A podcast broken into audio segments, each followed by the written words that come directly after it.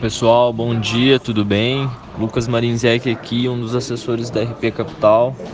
E esse é o nosso resumo diário do dia 23 de março de 2021. Ibovespa ontem fechou em queda de 1,10%, cotado a 114.979 pontos. Dólar comercial R$ 5,52, S&P 500 3.940,59 pontos e o petróleo 62 dólares e 34 centavos. Notícias no Brasil.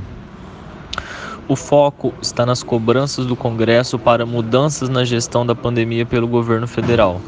Jair Bolsonaro encontrará os presidentes de outros poderes, que devem levar uma mensagem pedindo uma inflexão na posição do governo no enfrentamento à pandemia. Enquanto isso, congressistas discutem os ajustes finais para a votação do orçamento na comissão mista, etapa anterior ao plenário. A possibilidade de congelamento de gastos previstos nas emendas parlamentares pode levar tensão às discussões. Diante da escassez de recursos e do agravamento da crise do coronavírus, cresce a pressão pela decretação do estado de calamidade, permitindo gastos extraordinários. Hoje foi divulgada a ata da reunião do Copom pela manhã.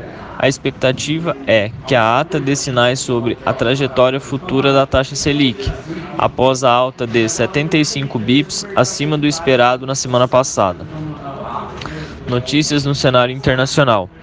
Na Europa, aumentam as preocupações com a alta de infecções de Covid-19, que podem adiar planos de relaxamento de medidas de restrição. A Alemanha estendeu o lockdown até 18 de abril frente a uma possível terceira onda.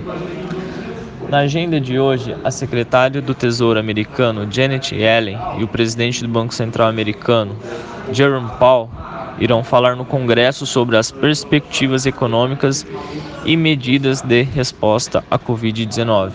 Bom, pessoal, esse foi o nosso resumo diário de hoje. Precisando de qualquer auxílio, estamos sempre à disposição.